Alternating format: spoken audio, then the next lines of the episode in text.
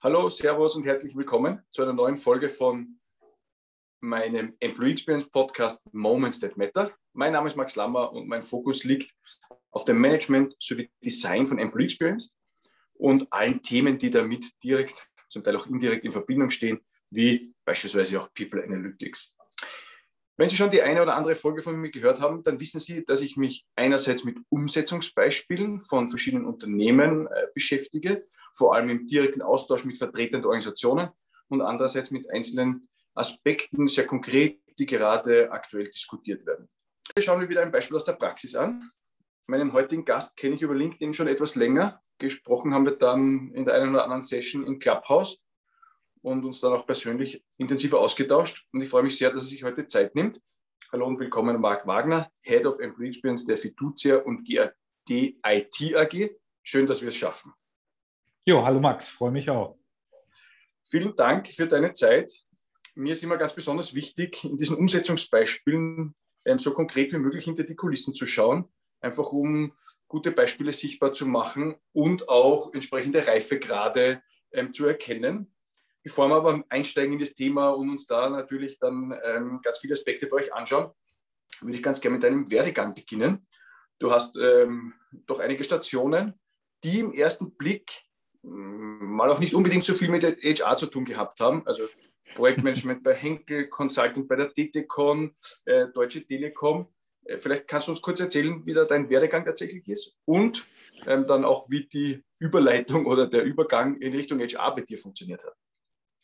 Das kann ich gern machen, Max.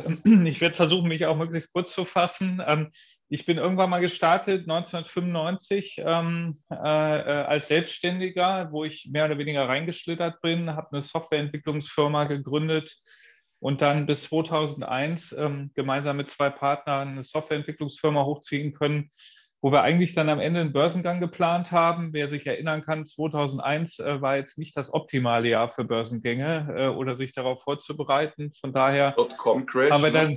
ja absolut, genau, haben wir dann damals die Firma abwickeln äh, müssen und ähm, ich bin dann kurz, äh, äh haben einen kurzen Absprecher in den Turnaround, äh, ins Turnaround-Management gemacht und bin dann in die Telekom und bin dort relativ lang geblieben in ganz unterschiedlichen Rollen initial primär im Kontext Finance und Restructuring, sowohl in der DTCon, der Management-Technologieberatung, als auch im Inhouse Consulting. Also habe viele Transformationsprojekte eher äh, ja, im Effizienz- und Restrukturierungskontext gemacht und bin dann ähm, 2009 in die DTCon wieder zurückgewechselt damals, ähm, habe dort auch mich erst wieder mit den Finance- und Restrukturierungsthemen beschäftigt und dann gab es 2013 wirklich ein einschneidendes Ereignis. Da gab es nämlich einen neuen CEO und der hat den Laden komplett auf links gedreht. Er hat vieles von dem, worüber wir heute sprechen, hat er damals schon gemacht. Wir haben Führungskräfte per Drag and Drop äh, in einem Tool neu gewählt. Es wurden alle Privilegien abgeschafft. Ähm, es gab kein Einzelbüro, kein Vorzimmer mehr.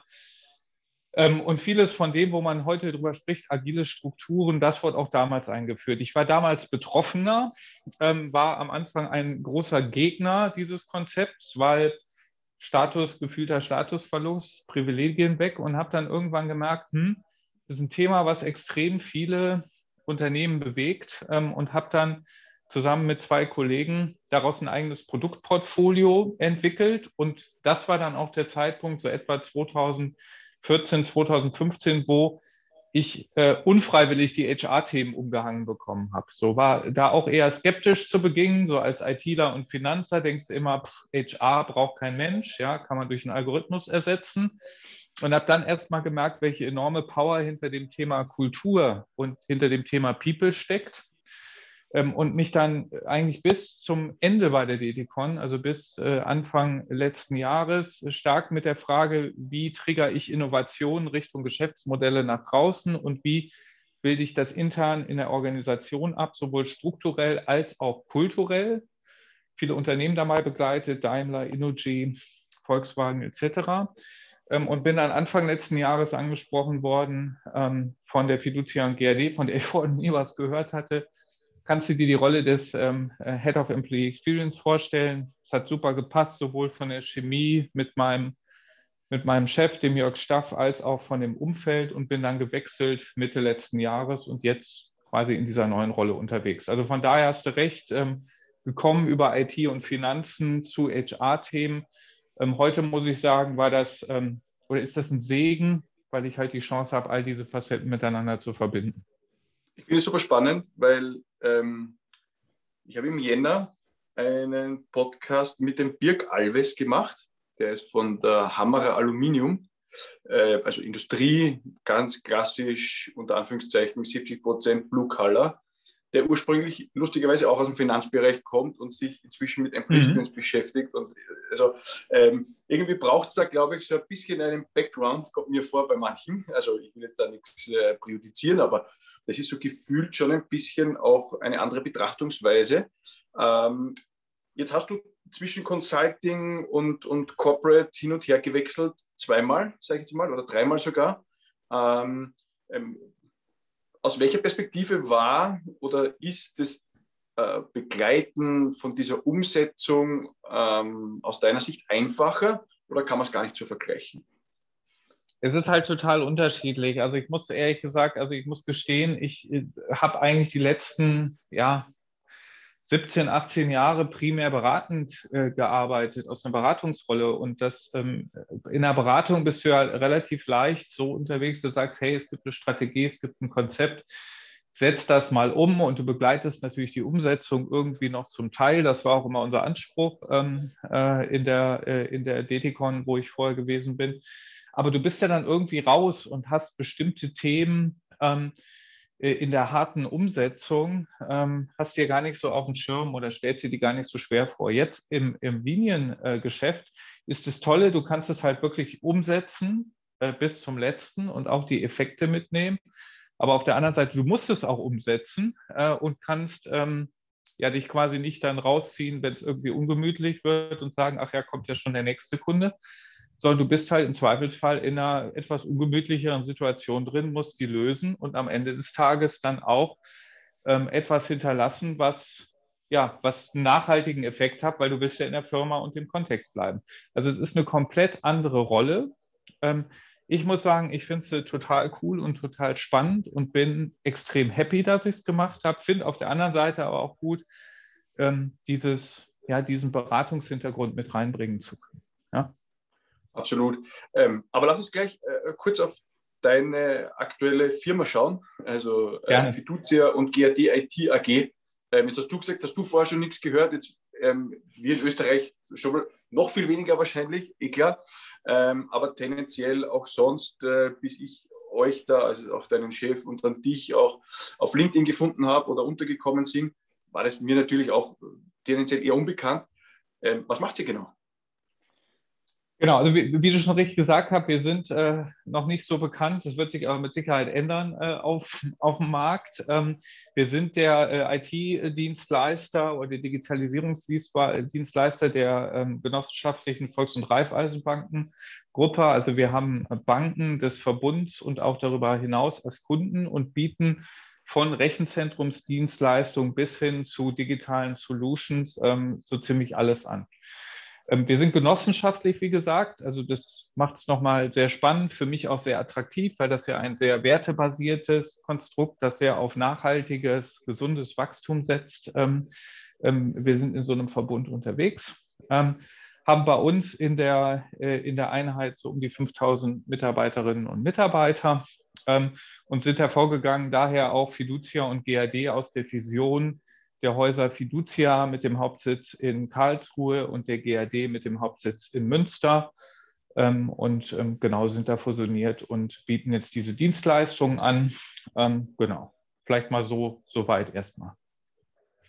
Also 5000 Mitarbeiterinnen und Mitarbeiter, ähm, alles in der IT ist natürlich, äh, sage ich mal, schon große Herausforderung, immer auch mit dem äh, Aspekt, nehmen wir es einmal, Fachkräftemangel im weitesten oder einfach ähm, Berufe mit ähm, manchmal vielleicht fehlender Breite in der Masse, ja, ohne das jetzt äh, zu sehr strapazieren zu wollen. Also ähm, ist schon klar, dass auch ähm, in, diesem, in diesem Grundverständnis für diesen Bereich, wo, der, wo wahrscheinlich die, die, die, der Wettkampf am Markt ja am allergrößten zu sein scheint, ja, ähm, schon eine ganz zentrale Herausforderung, ähm, auch richtig mit den ähm, nächsten Schritten unter Anführungszeichen der Organisationsentwicklung nach der Fusion, während der Fusion wahrscheinlich sogar schon ähm, hier auch die richtigen Schwerpunkte zu setzen.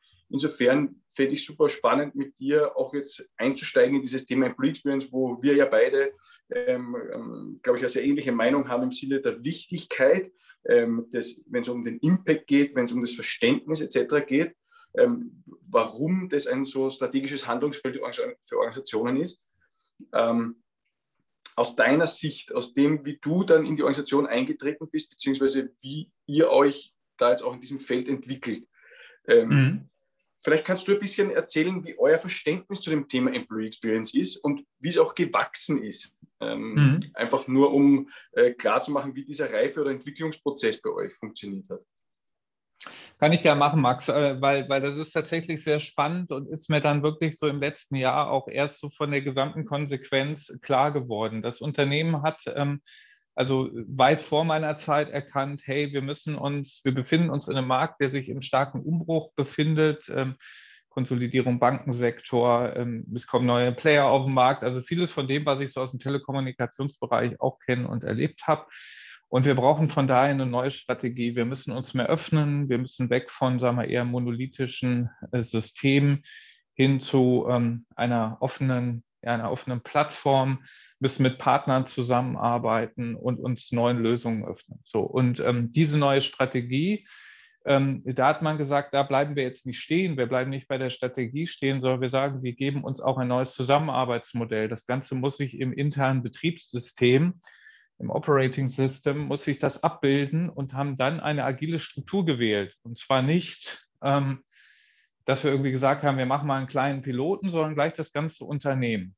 Ähm, und wir haben das gesamte Unternehmen überführt im letzten Jahr, das ist im Oktober live gegangen, in eine agile Struktur, die sich am Spotify-Modell anlehnt. Anlehnt deswegen, weil wir es auf die Spezifika unseres Unternehmens angepasst haben. Wir haben in dem gleichen Zuge dann auch neue Rollen eingeführt. Wir haben die äh, fachliche Führung von der disziplinarischen und de, also der People-Führung getrennt, die Rolle des People-Leads eingeführt. So, und in diesem Zuge dann gesagt, hm, wenn wir daran glauben und wir tun das, dass Talente im Zentrum des digitalen Zeitalters stehen und den Unterschied machen, dann müssen wir auch den People-Bereich neu aufstellen. So, und der Jörg Staff, der ähm, das Thema gesamthaft als Vorstand verantwortet, ähm, ist äh, dann um die Ecke gegangen, hat gesagt, lasst uns eine ganzheitliche Sicht, eine Ende-zu-Ende-Sicht auf das Thema People schaffen und das Thema Employee Experience ähm, rausschälen, ähm, was darin besteht, alle Instrumente, die ich brauche, um Mitarbeitererlebnisse zu gestalten, die in einem Bereich zu bündeln.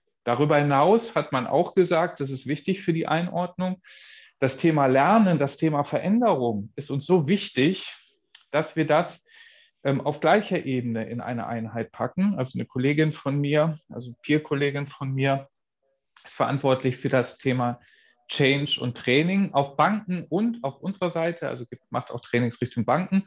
Und uns ist die Mitbestimmung, uns sind die Betriebspartner so wichtig, es ist ein wesentlicher Partner, dass wir es ebenfalls in einer eigenen Einheit bündeln, die Zusammenarbeit des Betriebspartnermanagement beim Kollegen. So, und das heißt, wir drei, wir bilden den Leadership-Kreis im People-Team von Jörg Staff. Ähm, und ich denke, zum Thema äh, Mitarbeiter-Experience oder Employee-Experience gehen wir dann gleich noch näher ein. Aber das ist quasi so Strategie, Operating Model, People-Bereich ist quasi die Herleitung, wie es dazu gekommen ist. Okay, also ähm, das heißt, ihr habt in Wahrheit, ähm, wenn ich es jetzt richtig verstanden habe, nämlich auch wenn du jetzt sagst Betriebspartnermanagement, ja, also ist es mehr so ein Ökosystemgedanke? Interpretiere ich das richtig? Nee, das ist, meint jetzt wirklich die Mitbestimmung. Also das meint okay. die Betriebsräte. Ähm, ah, genau Betriebsräte. Uns, äh, ich habe jetzt genau, die Betriebsräte. Also, vielleicht. Okay. Genau, nee, nee, jetzt in dem People-Bereich nicht. Das ist jetzt eher auf der strategischen Ebene, dass wir sagen, hey, es geht stärker in Kooperationsszenarien zu denken, als ähm, sagen wir nur alles selbst zu machen. Okay, also Implementierung einer, einer, einer, eines agilen, einer agilen Struktur, ähm, Verständnis für ähm, gesamthafte Betrachtung von Experience, weil Mensch im Mittelpunkt und damit jetzt quasi wirklich diese Überführung oder diese, diese Übersetzung von einer Aussage in Realität. Das heißt, ähm, ähm wo ist dann konkret begonnen worden? Also das ist immer der strategische Überbau. Was war dann so quasi mhm. der erste Schritt? ähm, zur echten Umsetzung.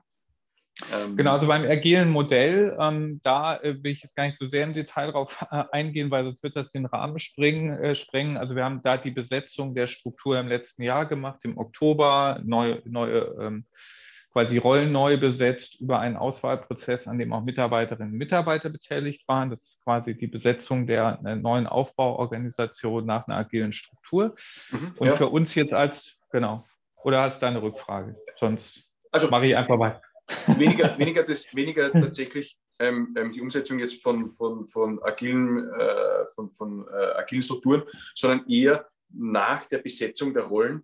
Ähm, wie haben die unterschiedlichen ähm, ja, äh, Elemente, Strukturelemente dann begonnen, wirklich Dinge umzusetzen, ähm, ähm, tatsächlich in Realität zu bringen, weil, und vielleicht muss man auch hier sagen, ihr ja ein bisschen einen anderen theoretischen oder, oder, oder Grundverständnis, Zugang zur Employee Experience habt, nicht im Sinne von einem ja. Ansatz der Moments that matter, der ja sonst, glaube ich, sehr verbreitet ist und durchaus ähm, ähm, ein guter Weg sein kann. Bei euch heißt ja. es ein bisschen anders. Ne? Und da gibt es ja auch, glaube ich, ein bisschen genau. andere Betrachtungsweise dann. Genau, ganz genau. Also äh, wie du, wie du schon sagst, wir haben uns äh, den Ansatz, den wir gewählt haben in dem äh, Employee Experience Bereich, ist der, äh, ich hatte es ja eben erwähnt, dass wir gesagt haben, wir brauchen alle Instrumente zur Gestaltung von Mitarbeitererlebnissen in einem Bereich. Äh, in dem Bereich, äh, wir haben ihn Mitarbeiter Experience genannt, weil man den so schön abkürzen kann, nämlich MAX und bei uns rein englische Begriffe. Ähm, nicht so gern gesehen werden intern. Deswegen haben wir damit so ein bisschen gespielt und wir sind der Max-Bereich, ähm, kannst du aber mit Employee Experience äh, ähm, äh, quasi durch Employee Experience ersetzen. Ich finde das super. Was, ich heiße ja Max, also ich finde das. Stimmt, genau, ganz genau. genau. Ähm, genau, also Namensbegebung, check. Ähm, aber Spaß beiseite. Was, was, haben wir bei uns, äh, äh, was haben wir bei uns im Portfolio? Wir haben äh, Einheiten, die vormals äh, funktional getrennt waren, also quasi in ihrem funktionalen Silo waren, wie das in vielen Unternehmen der Fall ist, zusammengebracht. Weil wir haben gesagt, es geht zum einen natürlich um klassische HR-Themen. Also das heißt, wir haben in dem Max-Bereich Themen rund um Recruiting, Compensation Benefit, ähm, das Thema Gesundheit, ganz wichtiger Punkt, die Auszubildenden, also klassische HR-Themen, die HR Operations, ähm, also Mitarbeiterservices. Das ist ein Tribe, ja, also agile mhm. Struktur, ein Tribe. Dann haben wir aber auch äh, gesagt, hey, wie sieht denn die Gestaltung des physischen Arbeitsumfeldes aus? Also wir haben bei uns auch das Thema Immobilien und zwar sowohl strategisch als auch operativ und auch die Rechenzentren. Also alles, was mit physischen Arbeitsumfeld zu tun hat, ist mit drin. Dann haben wir gesagt, ja, wie sieht es denn mit dem digitalen Arbeitsumfeld aus? Das haben wir auch bei uns im Tribe Digital Work, wo es um die Frage äh, geht, sowohl wie kann ich Prozesse digitalisieren, als auch was kann ich für Kollaborations-, Kommunikationstools anbieten. Dann haben wir gesagt, hey, es geht natürlich darum, Operating System, wie sieht denn die Organisation, wie sehen denn die Prozesse aus bei uns? Das heißt, wir haben einen eigenen Tribe Consulting und Analytics heißt der. Da sind, der ist das Prozessmanagement, die Organisationsberater, aber auch das HR Controlling und Analytics Team und die HR Business Partner Organisation. Die sind darin beheimatet. Und dann haben wir noch gesagt, hey, für uns ist das Thema Nachhaltigkeit ist für uns gerade als eine Genossenschaft, die das nachhaltige Wertekonstrukt ja schon in der DNA trägt, nicht eine Kommunikationsnummer, eine reine, ist es auch, deswegen verantworten wir das Thema zusammen mit den Kommunikatoren, ähm, sondern es geht für uns darum, das Thema Nachhaltigkeit auszuprägen in unseren Prozessen, in unserem Verhalten, in unseren Strukturen. Also das heißt, wir haben all diese Themen bei uns gebündelt und dann in crossfunktionalen Initiativen stoßen wir die Themen an, die für uns die Employee Experience ausgestalten. Und dabei kommen wir natürlich an Moments that matter in gewisser Weise vorbei oder an Employee äh, Journeys, ja. Aber wir orientieren uns halt nicht daran, sondern steuern uns über Objective and Key Results, die mit Kundenwertaussagen hinterlegt sind und auf die Strategie mappen. Also etwas anderer Ansatz, ja.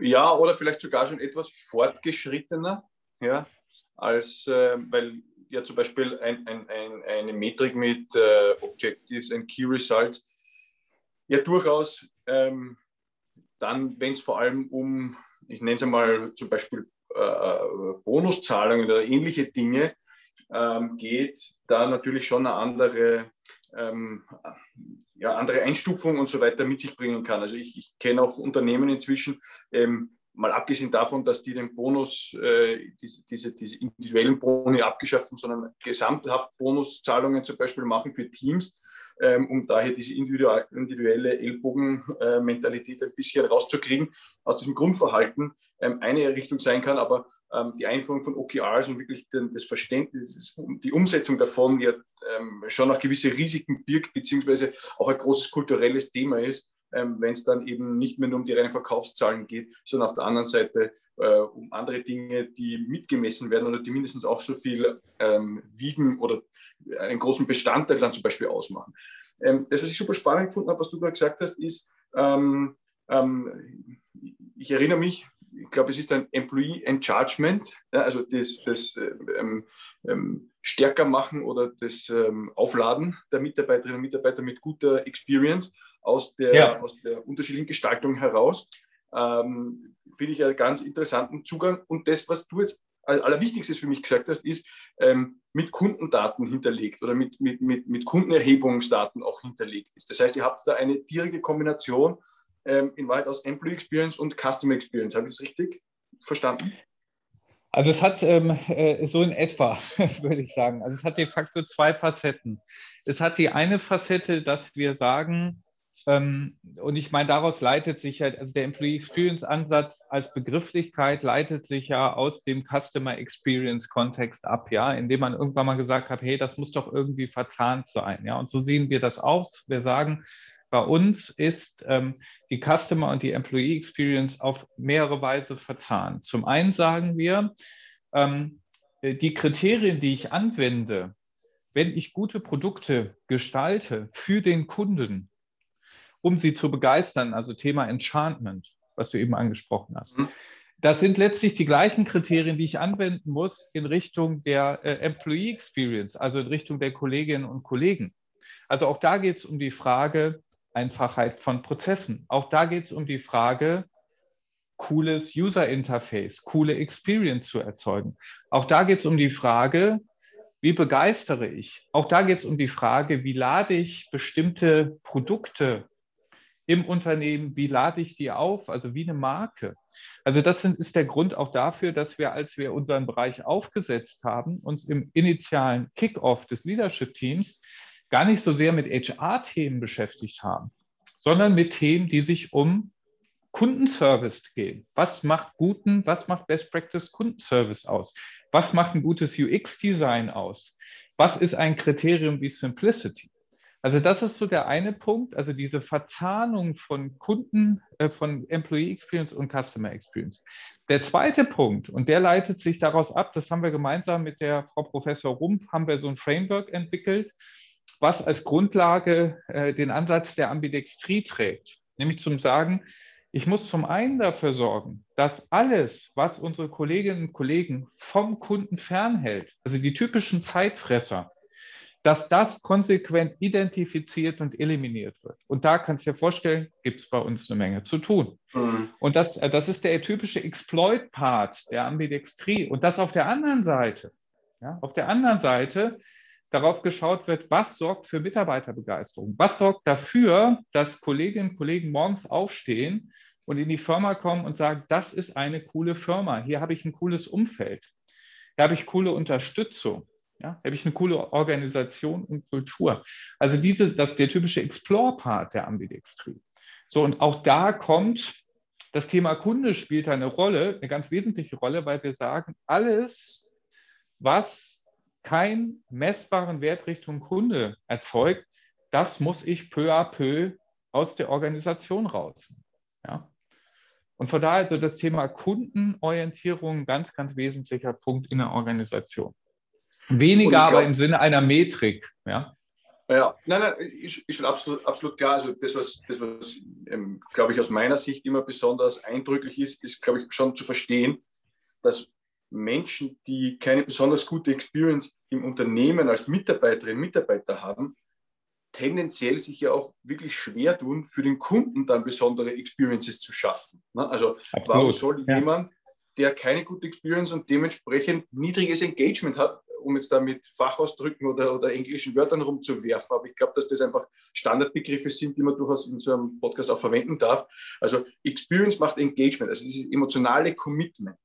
Wenn du das nicht hast, ähm, wenn es diese Experience, die Experience nicht gut ist, dann ist die Wahrscheinlichkeit, wie gesagt, dass Mitarbeiterinnen und Mitarbeiter für den Kunden ein gutes Erlebnis machen, ähm, ja, halt dementsprechend niedrig. Genauso aber auch zum Beispiel, ähm, ähm, dass Innovation vorangetrieben wird. Oder eben auch, und das finde ich eben so bemerkenswert, dieser Change, den ihr durchgeführt habt, ähm, in Richtung einer agilen Organisation, weil, ohne jetzt Namen nennen zu wollen, wir ja durchaus wissen, dass solche ähm, Veränderungsprojekte oder Transformationsprojekte, gerade wenn es um agile Strukturen im Finanzbereich geht, ähm, vielleicht jetzt nicht immer in der Zentrale, aber zumindest auch in ähm, einzelnen Dependancen ganz fürchterlich in die Hose gehen kann. Ähm, insofern äh, ist, glaube ich, auch super spannend zu verstehen, wie sind bei euch gerade für diese Umstellung oder für diese, für diese Etablierung des Themas und dieser neuen Strategie auch die Erwartungshaltungen richtig gesetzt worden. Weil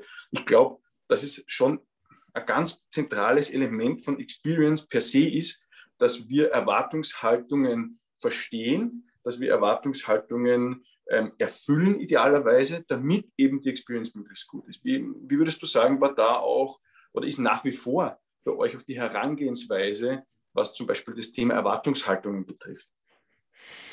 Ja, das ist ein ganz spannender Punkt und das ist natürlich auch einer, ähm, äh, äh einer eins der Punkte, mit dem, also das ist quasi immer ein laufendes Abwägen. Ja, also inwieweit bin ich stelle ich mich schon auf das Neue ein und erwarte auch Effekte aus dem Neuen, aus den neuen Strukturen und ähm, bin auf der anderen Seite aber ja auch verpflichtet, ähm, das Bestehende stabil zu halten, den Betrieb sicherzustellen etc. Also das ist, das ist ein Thema, ähm, mit dem wir, glaube ich, laufend in der Transformation ähm, zu tun haben. Wenn es um das Thema Erwartungen äh, geht, jetzt äh, an die agile Organisation, die agilen Organisationsstrukturen, ich glaube, da ist zum einen wichtig, ähm, und darum verwende ich den Begriff agil gar nicht so gerne, aber schon länger nicht. Also ich, für mich war Agilität durch eigentlich als Begriff, als ähm, ich nehme mal gerne das Beispiel auf der Bühne einer Veranstaltung ein äh, Priester gesagt hat, hey Chaka, äh, unsere Kirche ist jetzt agil. Da habe ich gedacht, okay, komm Leute, jetzt ist es wirklich durch. Jetzt rennt jeder mit dem Agilitätsbegriff durch die Gegend.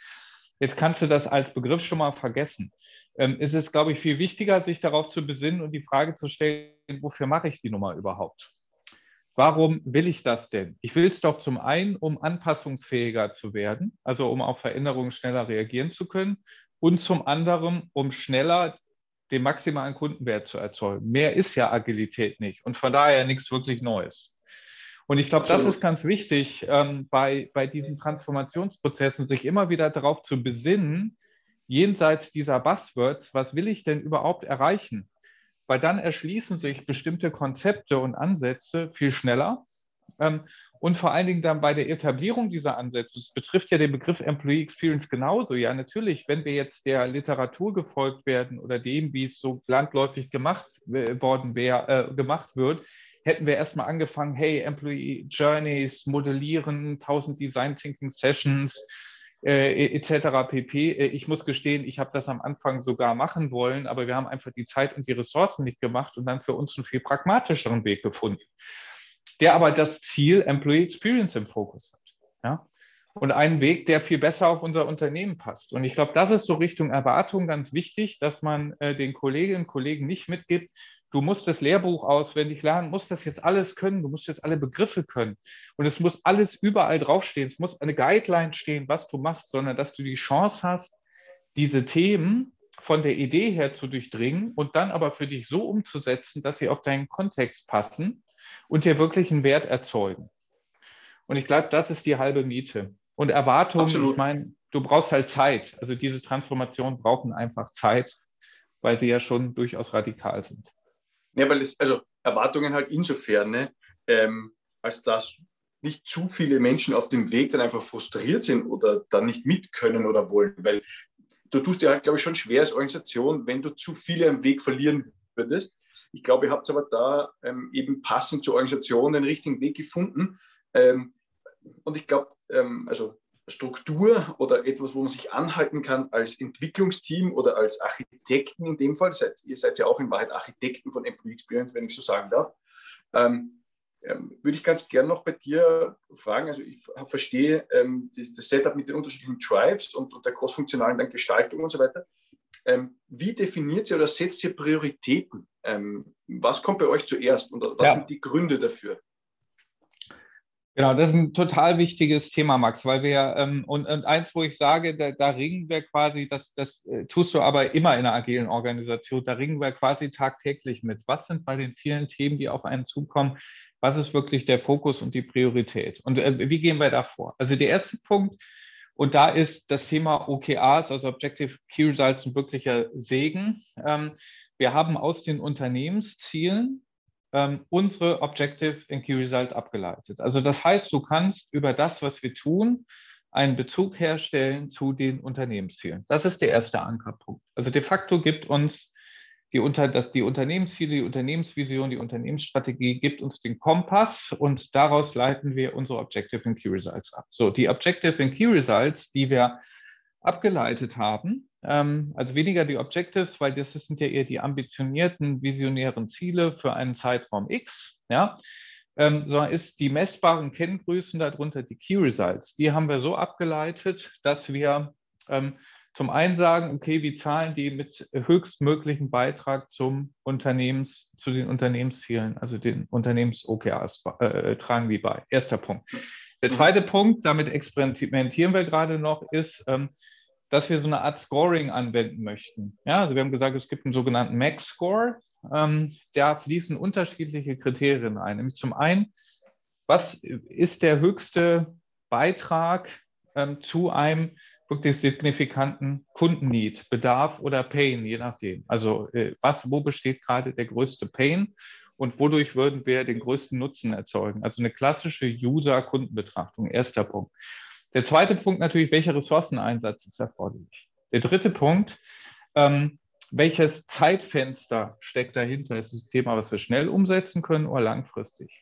Dann, wie sind die Abhängigkeiten? Die Abhängigkeiten intern, also innerhalb unseres Bereichs, aber auch darüber hinaus.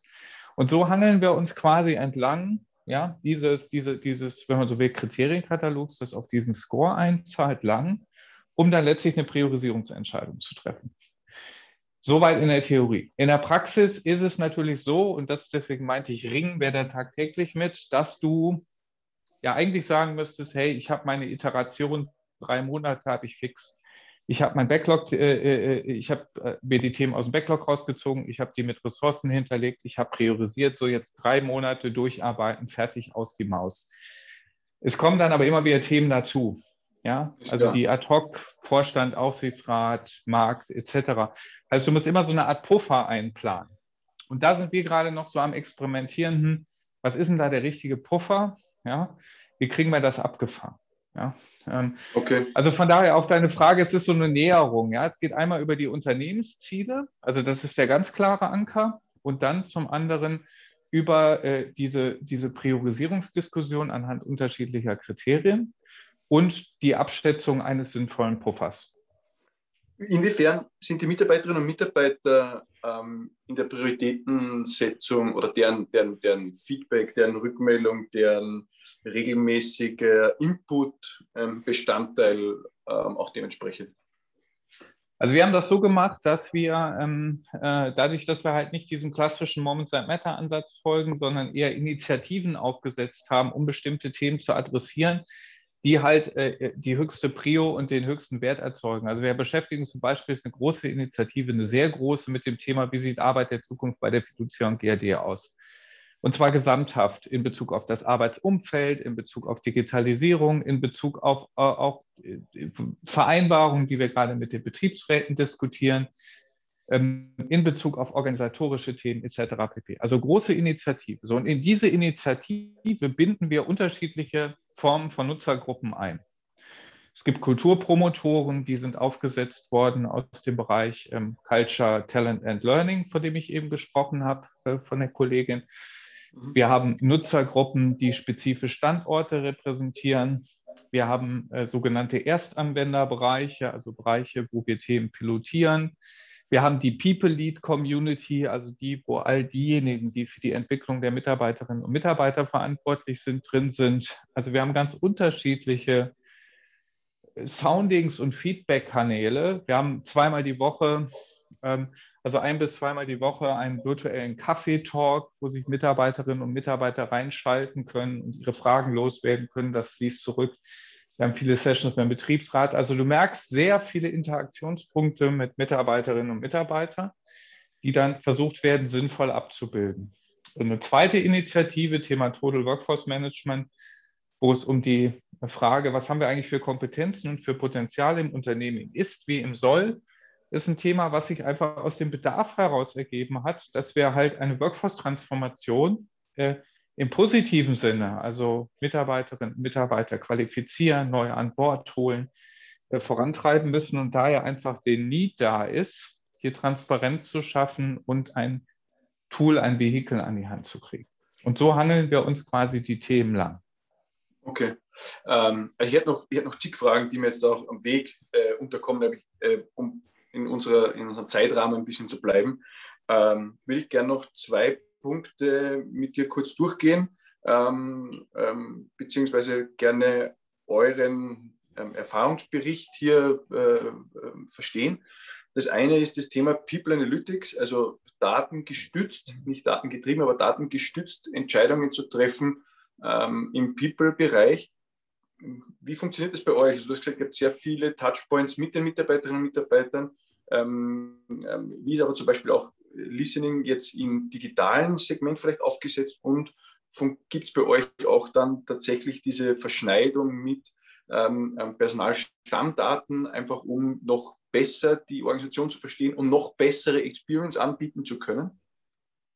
Also da sind wir wirklich noch am Anfang, muss man, muss man fairerweise sagen. Also die vielen Feedback-Punkte, die wir haben, ähm, die das sind viele wirklich Communities, Meetings etc. Und dadurch äh, erzeugen wir so einen Feedback-Flow, den wir jetzt nicht in Form irgendeines Analytics-Tools oder sonst was erfassen, äh, sondern auf eine, also sondern gemeinsam sammeln, aufbereiten, auswerten etc., aber jetzt nicht auf Basis eines Analytics-Layers. Äh, was wir bei uns planen, ist gerade die, also zum einen dieses Thema Total Workforce Management, also Transparenz über Skills und Potenziale und das Mapping zu den strategischen Challenges, das äh, Tool unterstützt, ähm, zukünftig bereitzustellen. Da sind wir sogar gerade in, äh, in dem Prozess, uns dort entsprechende Lösungen anzuschauen und denke ich, werden das auch relativ bald, hoffe ich mal, in, in erste Pilotierung etc. bringen. Das wird ein sehr mächtiger Layer werden, wo es auch um Screening der Märkte geht, also was gibt es für Markttrends in Bezug auf Skills etc. pp. Mhm. Also dieses ganze Thema Workforce-Transformation, Analytics unterstützt, ganz klare Zielsetzung. Haben wir das heute? Nee, haben wir noch nicht. Wenn wir das bald haben, ja, werden wir bald haben.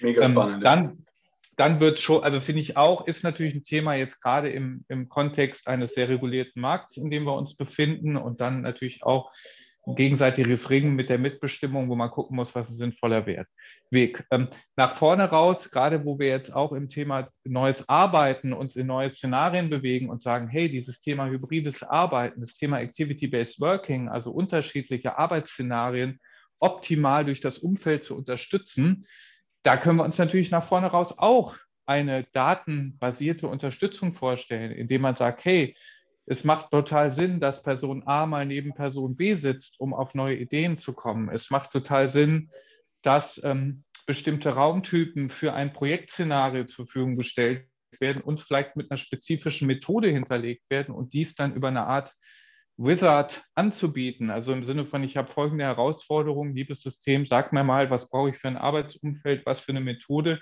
und mit wem sollte ich mich mal austauschen. Das ist da mal von der Idee her Mega. Ist das jetzt bei mir schon genau schon, schon längst äh, formuliert und auch gedacht, aber auch da gilt natürlich wieder A, du musst die Daten haben, also du musst sie erfassen, dann erfassen dürfen. Ähm, mhm. du, du, musst äh, eine, eine, also eine Grundlage dafür schaffen, ähm, datenmäßig, aber auch regulatorisch. Da sind wir noch weit von entfernt ähm, in dieser aber, Ausbaustufe. Aber die Vision ist, ist, ist Aber die Vision da. ist da und ich glaube, die teilen wir auch alle gemeinsam in der Firma weil es natürlich darum geht, ähm, diese Idee des, dieser High-Performing Teams ähm, die in irgendeiner Form bestmöglich zu unterstützen. Das ist ja letztlich auch etwas, wofür der Bereich Employee Experience steht. Äh, Mitarbeiterinnen und Mitarbeitern nachhaltig bei ihrer Potenzialentfaltung zu unterstützen. Das kann ich natürlich am besten machen, indem ich auch gewisse Datenpunkte habe, auf die ich zurückgreifen kann. Vielleicht ein kurzer Ausritt noch, weil du hast es relativ am Anfang kurz erwähnt. Ähm, ähm, da ging es um die Trennung im, zum Thema Leadership, wenn ich es richtig verstanden ja, habe. Ja. Ähm, mhm. Vielleicht kannst du das nochmal ganz kurz äh, erläutern, weil ich finde das eine ganz, ganz spannende oder ganz, ganz interessante Entwicklung bei euch. Ähm, also Disziplin getrennt von Menschen quasi. Ja, also die Disziplinar, genau, die disziplinarische Führung, ähm, also die, die disziplinarisch hört sich ja schon so richtig oldschool an und Führung ja auch. Ja, also das sind ja zwei ja. Begriffe. Ähm, äh, es geht letztlich darum, äh, ähm, mehr Zeit oder eine dezidierte Rolle zu haben für die Entwicklung der Menschen.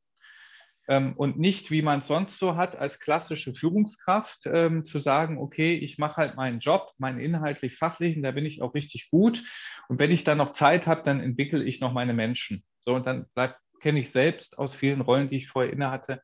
Da ist immer zu wenig Zeit. Man wird den Menschen Zeit, nie ja. richtig, genau, man wird den Menschen nie richtig gerecht und auch vor allen Dingen dem Potenzial nicht. Das ist auch auf der Grund, warum Menschen an Stellen sitzen, wo sich gar nicht richtig entfalten, ja. Ähm, und das, äh, und das gilt es ja aufzulösen. Ja? Es geht ja darum, Menschen in den Mittelpunkt zu stellen und Talente zu entwickeln und überhaupt erstmal zu erkennen. So. Und deswegen haben wir gesagt, wir trennen das. Also das ist ja ein Rieseninvest. Also wir haben gesagt, hey, uns ist das so viel wert, wir nehmen das so ernst, wir schaffen die Rolle des People Leads. Und der People Lead, der hat die Rolle, Menschen zu entwickeln. Menschen zu, äh, zu verstehen, zu entwickeln, deren Potenzial zu erkennen, auf sie einzugehen. In dem jeweiligen, Entschuldige, in dem jeweiligen Team oder, oder in der jeweiligen Abteilung oder Bereich oder ganz generell? Also wir haben das so äh, ähm, äh, gemacht, dass die, dass die Rolleninhaber, da haben wir unterschiedliche Typen. Wir haben die Tribe Leads, die quasi so wie die Art Geschäftsverantwortung haben, Ende-zu-Ende-Prozesse. Wir haben die Principal Experts, die die Rolle haben, so eine gewisse Methodik-Hoheit zu schaffen. Wir haben die Principal Project Manager, die dies quasi für den Projektkontext, der bei uns eine hohe Bedeutung hat, haben. Und wir haben die People Leads. So, und die, das sind äh, die, diese diese Kolleginnen und Kollegen, die ähm, reporten direkt an die Servicefeld-Leads, also so Typen jetzt wie mich, ähm, sind quasi auf einer, einer Stufe und bilden jetzt in unserem Fall ein gemeinsames Kernteam. Also wir sind alle in einem Kernteam, also alle People Leads, also Tribe Leads, mhm. alle mhm. Principal Experts, Principal Project Managers und, und halt meine Wenigkeit und wir entwickeln das Thema Employee Experience. Mhm. So. Und ähm, äh, von daher und haben dann darüber hinaus, das macht die Kollegin, die, die Tina Prinz, die bei uns die Learning- und Change-Themen verantwortet, die hatte da eine Community zu aufgebaut, ähm, aller People Leads der ganzen Firma, um halt äh, gewisse Standards zu setzen, aber auch sich auszutauschen und gegenseitig voneinander zu lernen und zu wachsen. Ähm, das heißt, du hast schon immer eine gewisse fachliche Nähe, du hast auch immer eine gewisse Nähe natürlich zum Themenkomplex. Aber du hast jetzt nicht eine isolierte Führungskraft, die äh, bei uns sind das äh, um die 40 Menschen, die dort in der Verantwortung sind bei einem People Lead, um die jetzt in einem Silo zu führen, sondern immer mit der Perspektive ähm, gesamtes Service oder Geschäftsfeld beziehungsweise gesamtes Unternehmen. Ja. Und ich merke halt jetzt schon, viele waren so ein bisschen skeptisch, hm, People Lead-Rolle, kommen die denn so an, finden die ihre Rolle? Also ich kann nur sagen, aus meiner eigenen Erfahrung, das ist eine total wichtige Rolle, die unglaublich viel Power hat, weil es gibt endlich mal Menschen, die sich um Menschen in der Transformation kümmern können.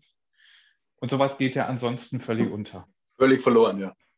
Absolut. Genau. Also äh, wir kommen ja jetzt quasi damit zu den Erfolgen auch oder zu diesen ersten Zwischenbilanzen. Jetzt läuft es in der Transformation, oder du bist jetzt ein gutes Jahr, glaube ich, dabei, ne? Ähm, oder ein bisschen genau, länger. ja. Ähm, nee, nee, knapp, ähm, knapp ein Jahr. Hm? Knapp ein Jahr. Wie lange ist dieser Merger her oder diese, diese, diese Strategieentscheidung? Also die Strategieentscheidung, das ist ja alles in meiner, äh, äh, in, der, in, der, in der grauen Vorzeit, wollte ich schon sagen. Also Entscheidungen für Strategie und Zusammenarbeitsmodell liegen schon eine Ecke äh, zurück. Ich weiß jetzt gar nicht genau wann. Ähm, äh, die Entscheidung äh, äh, oder nicht die Entscheidung, der, der Go Live für das neue Zusammenarbeitsmodell, wie wir es nennen, und auch die Strategie waren im letzten Jahr. Ähm, das Zusammenarbeitsmodell okay. ist im Oktober live gegangen. Vorher wurden Die Rolleninhaber ähm, wurden ausgewählt, auch über einen spannenden Prozess unter Beteiligung von Mitarbeiterinnen und Mitarbeitern. Ähm, und ähm, quasi stand dann zum 1.10. Und seit dem Zeitpunkt sind wir jetzt in der Organisation, äh, in der Transformation, oder ich würde sagen eher in der Ausgestaltung, ähm, vor allen Dingen der Ablauforganisation. So, also ähm, das heißt, ist jetzt ein halbes Jahr ähm, echte Action, ne? also Vorbereitung, jetzt ähm, Absolut. Volle, volle Umsetzung. Ähm, und äh, wie es ja agil üblich ist, gibt es ja entsprechende Reviews oder Retrospektiven. Ähm, was sind jetzt deine wichtigsten Learnings auch aus dem heraus? Also du hast gerade gesagt, zum Beispiel diese People Leads ganz extrem entscheidend, weil eben endlich diese Begleitung oder diese Unterstützung für die Menschen in, der, in dem Change, in der Transformation da ist. Also wichtiges Learning, aber gleichzeitig Erfolg. Was würdest du noch sagen, ähm, sind aus deiner Sicht das die wichtigsten Learnings und vielleicht kann man daraus auch die ähm, entscheidenden Empfehlungen machen für, für andere ja. ähm, in der, im Verständnis oder auch in der Umsetzung, auch wenn es natürlich bei euch Work in Progress ist und ähm, nie abgeschlossen sein wird. Das können wir auch gleich vorweg sagen. Aber ja. Genau, also ich glaube, ich glaub, dieses Thema, was sind Erfolgsfaktoren oder was sollte man beachten? Ich glaube, das ist eher was, wo man darauf eingehen kann, weil wir sind jetzt, let's face it, Oktober, wir sind ganz am Anfang, ja, also in der Transformation und man kann es noch gar nicht so richtig übersehen, was sind denn jetzt ganz konkret die messbaren Erfolge hier und dort. Muss man, man kann ja so ein paar Beispiele. Ne? Genau, ganz genau. Und das, ist im Übrigen, das ist einer der ganz wichtigen Punkte. Veränderungen dieser Güte brauchen halt Zeit. So, und die Zeit sollte man sich halt auch nehmen ähm, ähm, äh, und es nicht überhuddeln. Ja, also Veränderungen, gerade agile Transformationen, die für Menschen ähm, eine hohe Veränderung darstellen. Jetzt musst du bedenken, wir sind in die Transformation geschlittert parallel zu Corona. Ja, also sowieso schon eine hohe Belastung für die Menschen aus dieser Situation heraus, teilweise ja auch, ähm, also Extrembelastung, ja, je nachdem, ob man zur Risikogruppe zählt, Kinder hat, zu Hause einem die Decke auf den Kopf fällt, keine Ahnung was. Und dann noch die Transformation. Da muss man sagen, okay, hm, da muss ich halt eine gewisse Zeit geben und muss eine Betreuung anbieten, wie bei uns jetzt durch die People Leads halt angeboten werden kann. Also das ist der eine Punkt. Der zweite Punkt, ähm, weil es geht ja um Employee Experience äh, jetzt bei dem Podcast, ähm, so ein bisschen, was ist dafür jetzt wichtig? Ich glaube, was für uns äh, aus, aus meiner Erfahrung jetzt mit dem Team total wichtig ist, ist, dass, dass das Team auch die Chance kriegt, sich zu finden, eine gemeinsame Sprache zu entwickeln äh, und gemeinsam Vertrauen aufzubauen. Da habe ich Riesenglück, also echt Riesenglück. Also wir haben ein total diverses Team, unterschiedliche Hintergründe. Ähm, aber ich habe selten so viel Spaß mit einem Team gehabt. Also wir, wir lachen eigentlich fast immer in eigentlich jeder Konstellation. Ähm, und das ist ja ein ganz entscheidender Punkt. Das ist, ich will jetzt nicht sagen die halbe Miete, aber ist schon fast das. Und das muss ich halt auch entwickeln können, dieses Vertrauen. Und so. Vertrauen entwickelt sich halt stark, wenn ich eine gemeinsame Sprache entwickle. Und das ist bei einem Thema wie Employee Experience, so wie wir es auslegen, gar nicht so einfach, weil du musst bedenken, du hast Menschen, mit einem Facility Management und Immobilienhintergrund. Die sprechen eine ganz andere Sprache als die Kolleginnen und Kollegen aus dem Digitalisierungsbereich oder die Organisationsentwickler oder die Data Scientists oder die Nachhaltigkeitskollegen. So, also muss irgendwie ein gemeinsames sprachliches Fundament finden. Ähm, da helfen Strukturhilfen sehr. Also da hilft uns das Thema OKR, da hilft uns auch das Thema Ambidextrie. Da hilft uns, dass wir auch mal gesagt haben, hey, lass mal anhand einer Value-Matrix alle unsere Aktivitäten angucken und wo können wir vielleicht auch für uns Effizienzen heben. Ähm, das hilft, also Strukturierungshilfe. Und ich glaube, ein Punkt, der ganz entscheidend ist in jeder Transformation, und das kann man dann wieder heben über das Servicefeld von uns hinaus, dieses Thema Vorleben durchs Management. Das ist zwar so abgegriffen, aber, aber so wichtig. Aber, aber es ist so wichtig, genau, ich bin da so überzeugt von, wenn, ähm, wenn, wenn das Management-Team nicht das vorlebt, was wertemäßig, was mindsetmäßig erwartet wird von den Menschen in der Organisation, dann funktioniert es nicht. So taut, dann, genau, dann funktioniert es nicht, weil da, wird, da, haben, da haben Mitarbeiterinnen und Mitarbeiter sind extrem sensibel, haben ein unheimliches Gespür. Das heißt, wenn es jetzt darum geht, also ein klassisches Beispiel ist für mich immer, weil es so schön platt ist, wenn wir über Auflösung von Hierarchien und, und Statussymbolen etc. sprechen, dann gibt es kein Einzelbüro mehr für Führungskräfte. Das kann es nicht mehr geben. Es war für mich einer der ersten Punkte, da ich gesagt habe, ich will kein Büro. Ich will es nicht. Ja. Nicht, weil ich sage, oh, Büro ist so doof. Ähm, natürlich ist es schön, irgendwo ein Büro zu haben, wo man sich zurückziehen kann, aber das passt nicht. Es passt nicht. Und es gibt Genauso halt eine andere Option oder Möglichkeit oder Raum, wo man ganz genau, ganz genau. Das ganz ist ja ein genau, Geheimnis. Ganz genau, ganz genau. Und das ist, ich glaube, das unterschätzen viele, ähm, dass das natürlich für viele sagen dann, ach ja, komm, ey, was soll's denn? Es steht doch zur Verfügung. Das sind halt diese Symbolwirkungen, die ganz wichtig sind. Und wo ich auch sehr stark dran glaube äh, und für wichtig halte, die Symbolwirkung muss auch in die Richtung laufen, dass man schon aufzeigt, wer mitzieht, dass man sich um diejenigen kümmert, die mitziehen wollen, aber nicht können dass man einen ganz großen Fokus drauf legt, die zu unterstützen, dass sie es können.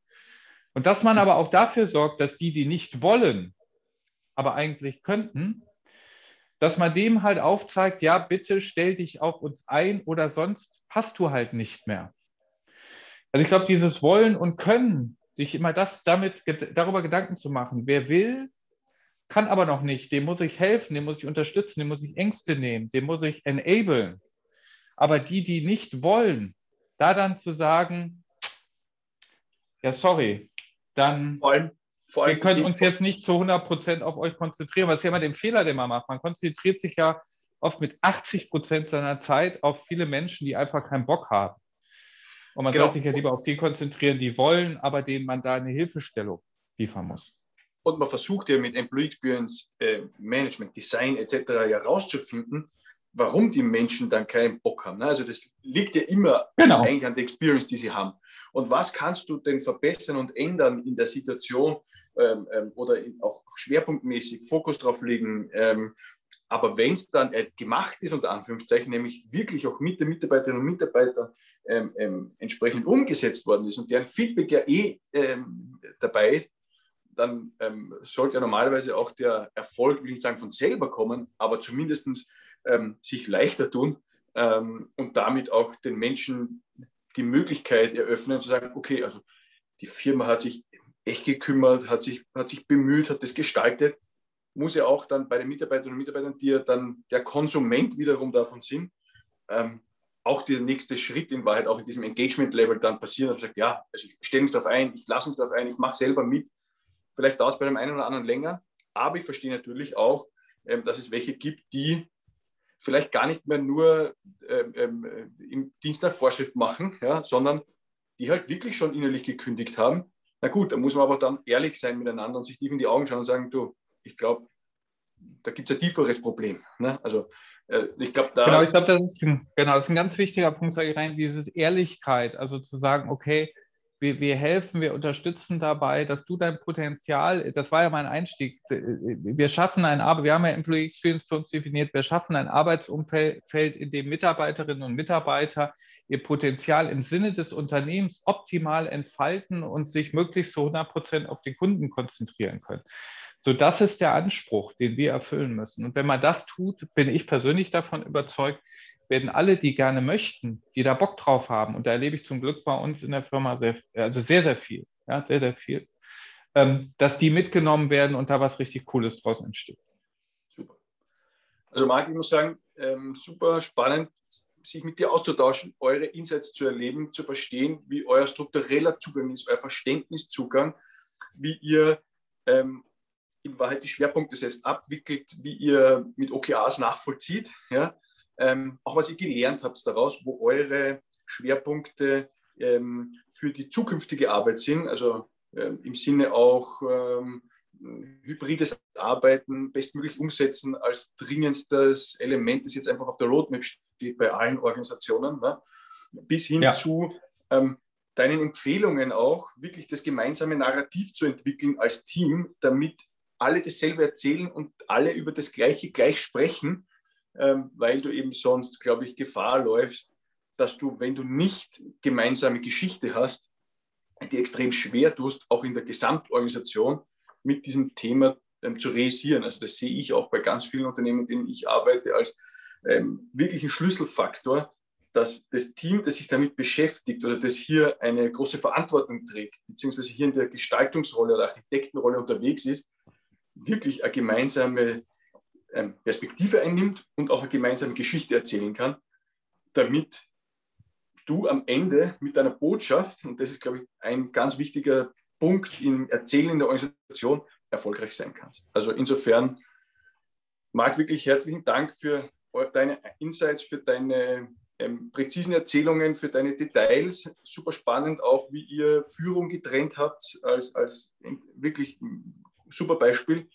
Ähm, und vor allem freue ich mich, wenn jetzt nach jetzt plus sechs Monate, also im Oktober, ähm, wir hoffentlich den nächsten Touchpoint haben, in irgendeiner Art und Weise, vielleicht bei meinem Employee Experience Summit ähm, oder sonst in anderer Formatsform, einfach um auch zu verstehen, wie es euch weitergegangen ist, wie ihr weiter in der Umsetzung erfolgreich vorangegangen seid. Wäre sehr dankbar, wenn wir da nochmal oder dann wieder plaudern können. Sehr gerne, Max. Vielen Dank. Ja, ich hoffe, die Folge war für Sie alle genauso wie für mich ein guter Einblick in ein Umsetzungsbeispiel, wo ein Unternehmen mit klarem Fokus, klarer gemeinsamer Erzählweise erfolgreich beginnt und umsetzt, sich mit Employee Experience zu beschäftigen.